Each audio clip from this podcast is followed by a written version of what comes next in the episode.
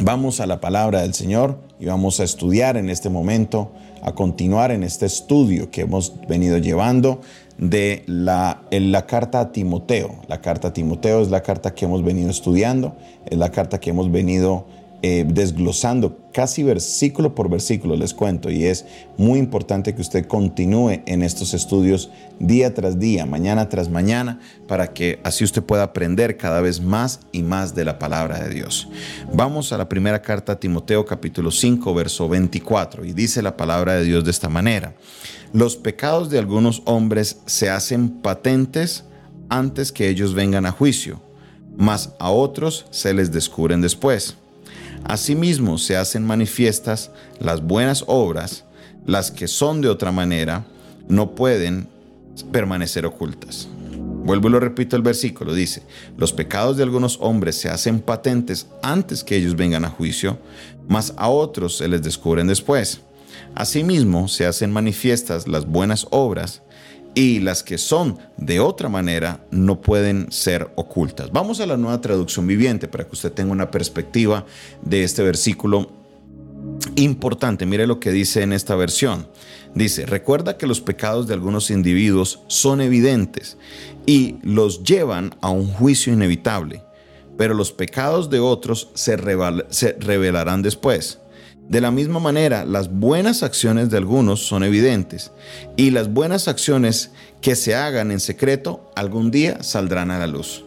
Qué manera tan bonita de hablar de lo que son las buenas obras y las malas obras, porque la tendencia nuestra es enfocarnos en las malas obras, hablar de las malas obras. Es que lo malo, lo malo, lo malo tiene que salir a la luz, pero yo le digo a mi hermano, también lo bueno va a salir a la luz. Muchas personas tienen buenas intenciones al hacer lo bueno, pero también hay personas que tienen malas intenciones al hacer lo bueno, porque hacen lo bueno solo para tener reconocimiento, solo para tener ese, eh, eh, ese mm, como que ser expuestos y que la gente diga, wow, qué persona tan buena, pero eh, no tiene que ser así el mismo eh, Jesús nos dijo que tu mano izquierda no sepa lo que tu mano derecha da. O sea, no estemos nosotros hablando, no es que yo siempre, es que yo dono. No, no, no. No tenemos que estar nosotros proclamando eso. Es algo que es entre Dios y yo.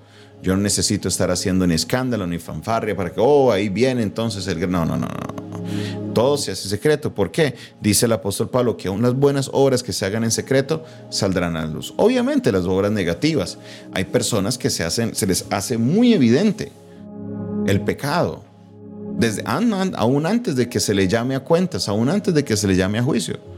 Y hay personas que a pesar de que lo logran ocultar, de que logran salir bien libradas del juicio, después sale a la luz lo que están haciendo. Eso ha pasado en tantas, en tantas, en tantas ocasiones, en tantas maneras.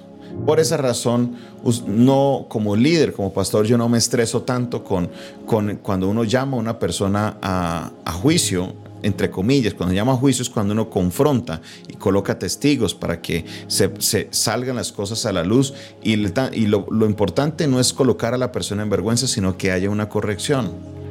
¿Por qué? Porque antes de que la persona sea un servidor, sea un líder, lo más importante es su alma. Y si una persona no corrige un pecado que es consistente en su vida, pues su alma está peligrando.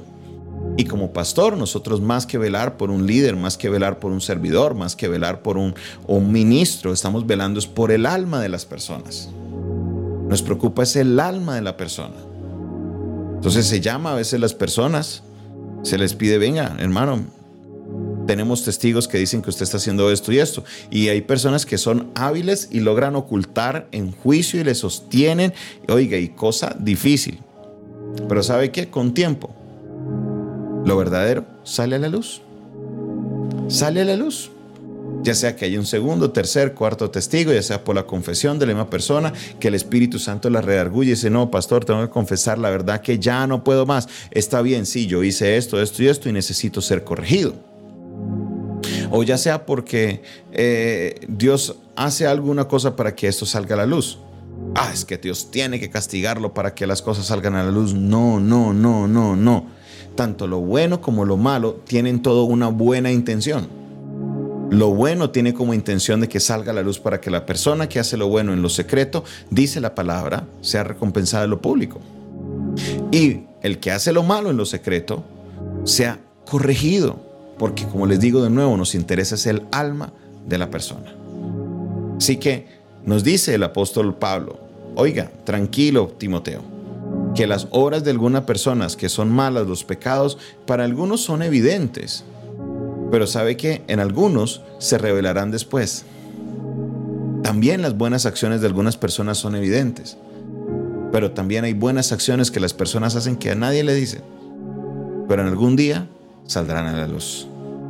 En algún día saldrán a la luz. No tenga temor, mi hermano, porque nosotros no hacemos las cosas buenas por reconocimiento. Las hacemos porque es lo correcto, porque debemos ser obedientes a la palabra de Dios. No busquemos el reconocimiento público por hacer el bien. Hagamos las cosas porque es lo correcto para hacer. Nos reconozcan, se den cuenta o no. Si usted se enoja porque no le dan reconocimiento público por una buena obra, hermano, su corazón puede que esté en el lugar equivocado. Puede que estés haciendo la obra buena es por un reconocimiento. Y esto no es lo que el Señor quiere de nosotros. El Señor quiere que nosotros hagamos lo bueno porque es lo correcto para hacer. Me den o no me den reconocimiento. Esto es madurez espiritual. Gracias Señor por tu palabra. Gracias Padre Celestial porque nos permites en esta hora, Señor, aprender un poco más de la sabiduría, Señor, de la sabiduría no tanto intelectual, sino espiritual que has dejado plasmada en tu palabra por medio de los escritos del apóstol Pablo. Sabemos, Señor, que estos libros son inspirados por ti, es palabra inspirada por ti, Señor y que en este momento de nuestra vida nos traen, Señor, una reflexión, porque necesitamos aprender cada vez más y más de tu palabra. Yo alabo y exalto tu nombre, yo alabo y exalto tu nombre, yo bendigo tu nombre en esta hora de la mañana y te pido que ayudes a que cada uno de mis hermanos que escuche esta palabra sea bendecido por medio de ella y la pueda poner en práctica. La gloria y la honra sean para ti, en el nombre de Jesús. Amén y amén. El Señor les bendiga, el Señor les guarde, que tengan una maravillosa mañana en la presencia del Señor. Esta fue una producción del Departamento de Comunicaciones del Centro de Fe y Esperanza, la Iglesia de los Altares, un consejo oportuno en un momento de crisis. El Señor te bendiga, se despide de ustedes su pastor y amigo, Jonathan Castañeda.